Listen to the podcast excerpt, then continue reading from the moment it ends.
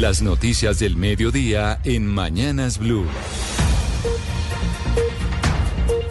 Actualizamos las noticias en Blue Radio. Iniciamos con una noticia importante en, para Bogotá. El alcalde electo Carlos Fernando Galán anunció que el costo del pasaje de Transmilenio subirá 100 pesos el próximo año, lo que eleva entonces la tarifa a 3.100 pesos. Noticia importante para el bolsillo de los bogotanos. Felipe García.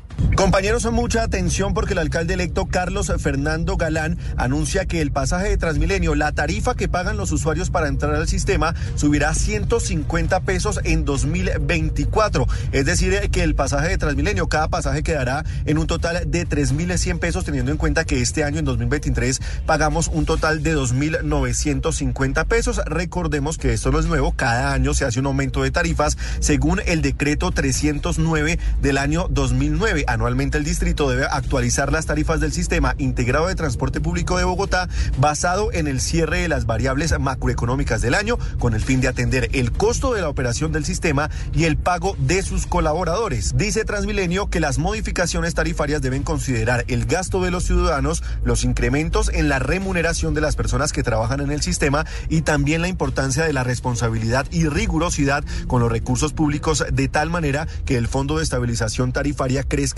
en la medida adecuada. El costo de lo que subirá el pasaje del bus zonal, del bus azul del SITP, no se sabe aún. El alcalde apenas anunció el alza en la tarifa troncal, es decir, los buses rojos de Transmilenio. Queda entonces el pasaje de Transmilenio el próximo año en 3.100 pesos.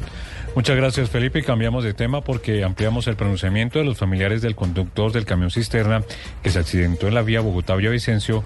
Expresaron a través de un comunicado su dolor por lo sucedido y pidieron respeto por su decisión de guardar silencio ante la situación que enfrenta la familia. Vamos a Villavicencio, Carlos Andrés Pérez. A través de un comunicado de prensa, la familia Pérez Acosta manifestó su dolor e incertidumbre por el accidente registrado el pasado 26 de diciembre en el túnel de Quebrada Blanca, donde uno de sus integrantes resultó gravemente herido y según ellos, con un pronóstico que ni los mismos médicos determinan aún. En el escrito lamentan la especulación de algunos medios de comunicación ante la situación y piden que sean las autoridades las encargadas de investigar y determinar lo que sucedió al momento del accidente. El comunicado dice, abro comillas, el dolor de tener a uno de los nuestros en un centro médico bajo un tratamiento complejo nos exige refugiarnos en el acompañamiento y la solidaridad que solo unidos como familia podemos lograr. Cierro comillas, aseguran además que guardarán silencio ante la situación y piden que se les respete el derecho a su intimidad en este momento doloroso.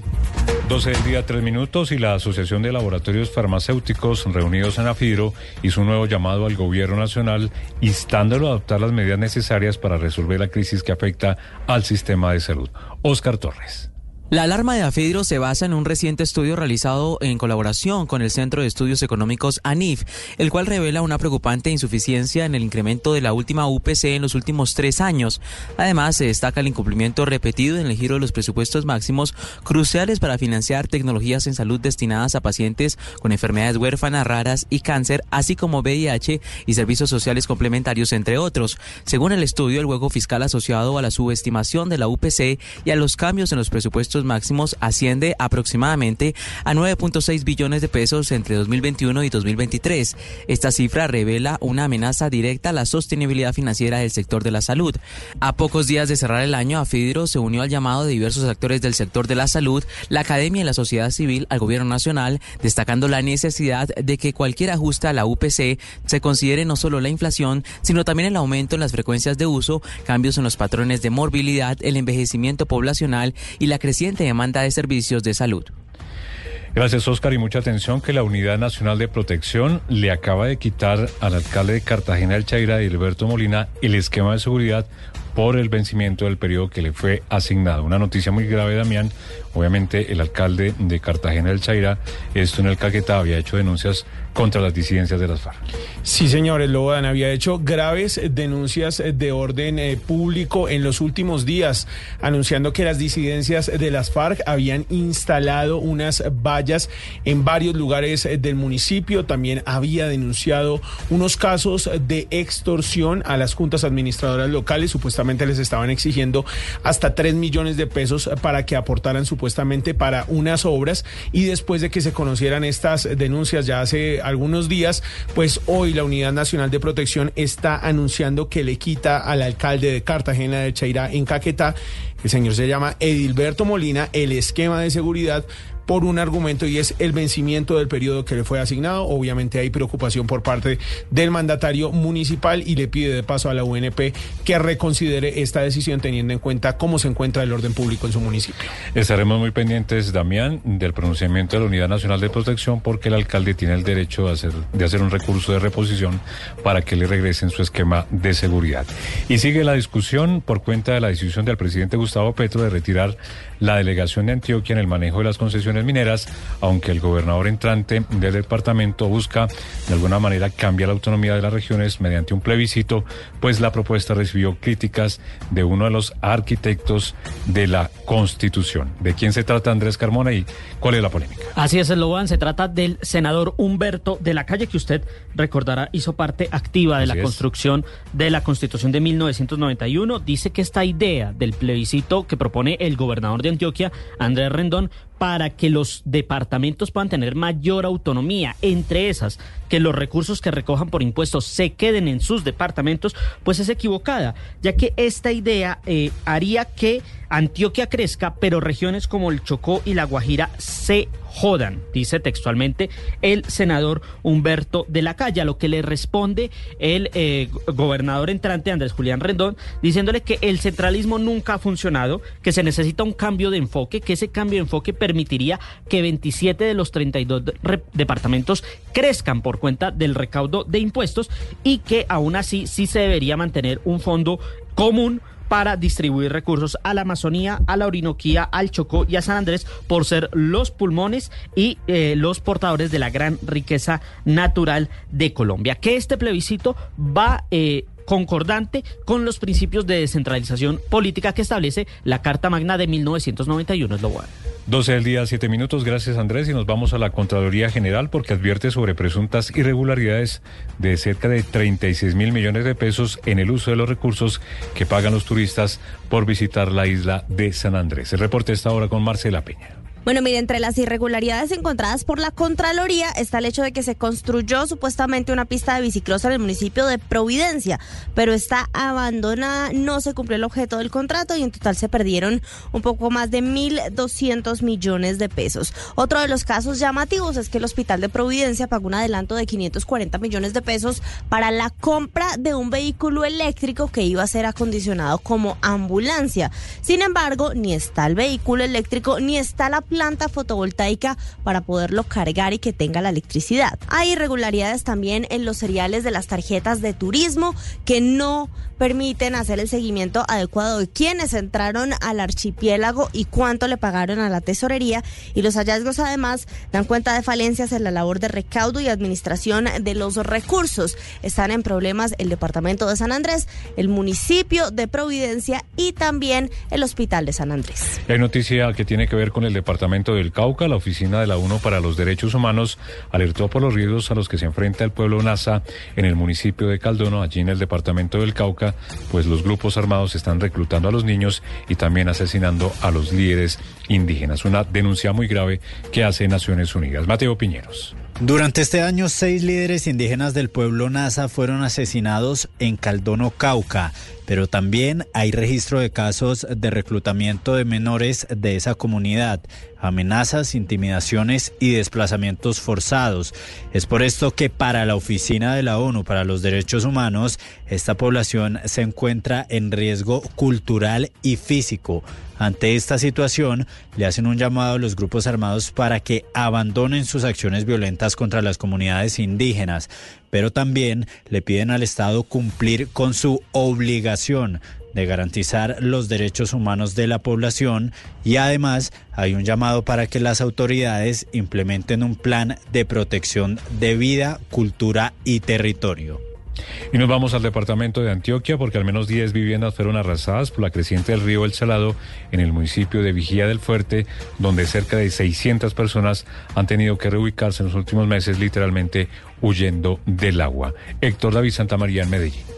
Un mes después de que los ríos Murrí y Arquía se crecieron afectando a más de mil personas en el corregimiento de Playa Murrí en Vigía del Fuerte, la creciente ahora del río El Salado dejó damnificados a otras 10 familias, en esta ocasión en el resguardo indígena El Salado. Según Winston Araujo, coordinador de gestión del riesgo de este municipio, las familias lo perdieron todo, cultivos, enseres y se afectaron docena de chivos. 10 viviendas que fueron arrasadas en el 100% con todas sus pertenencias, todo lo que tenían adentro, como son todos los temas de enseres, tanto de cocina, de cuarto, de sala, todo esto fue perdido.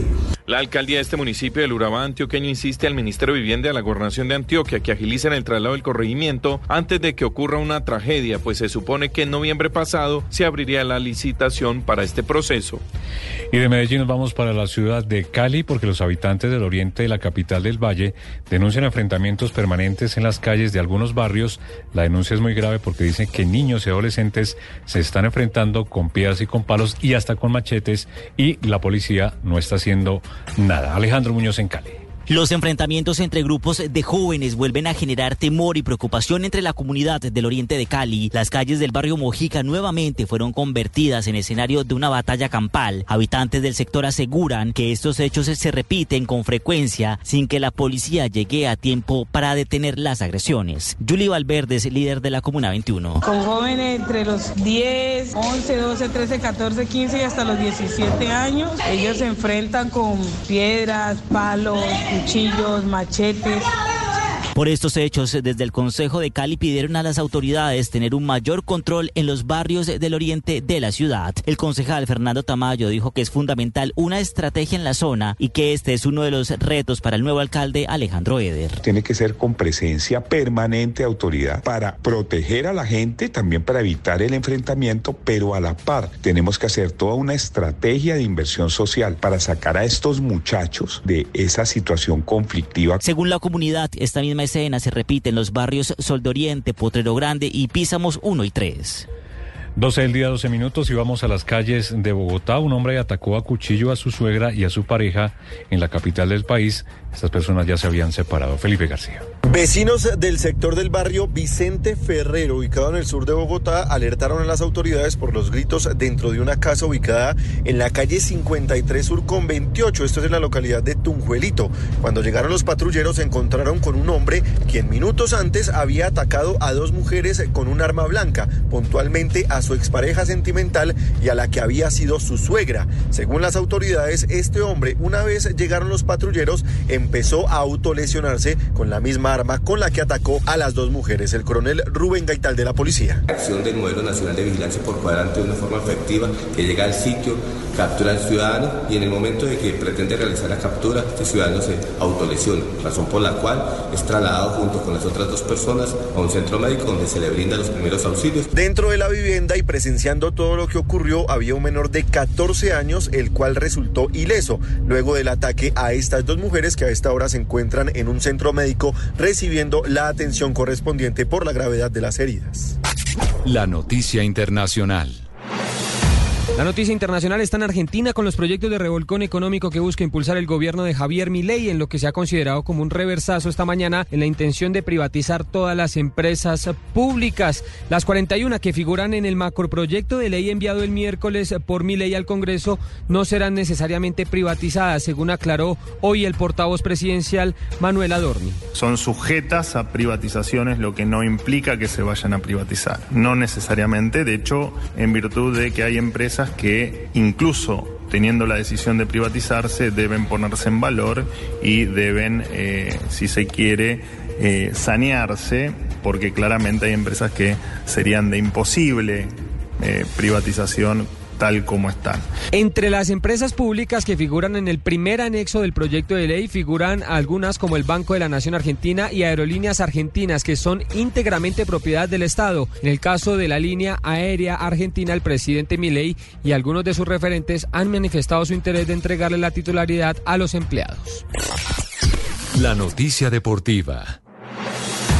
La noticia deportiva la entregó América de Cali, que anunció que Mauricio Romero no es más el presidente de la institución. El exfutbolista de 44 años duró cuatro años en el cargo, durante los cuales el América ganó un título, la Liga del 2020, con el profesor Juan Cruz Real. Romero llegó en diciembre de 2019 tras la consecución de la estrella 14, reemplazar a Ricardo El Gato Pérez. El club lo despidió con agradecimiento en un comunicado que también especifica que aún no se conoce quién asumirá la presidencia escarlata.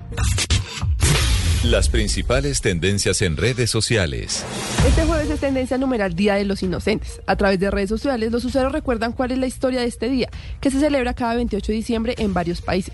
Su origen se remonta al cristianismo y conmemora la matanza de todos los niños menores de dos años nacidos en Belén. Pero a través de los años se adoptó como una fecha para hacer bromas entre amigos y familiares por la inocencia que esto representa.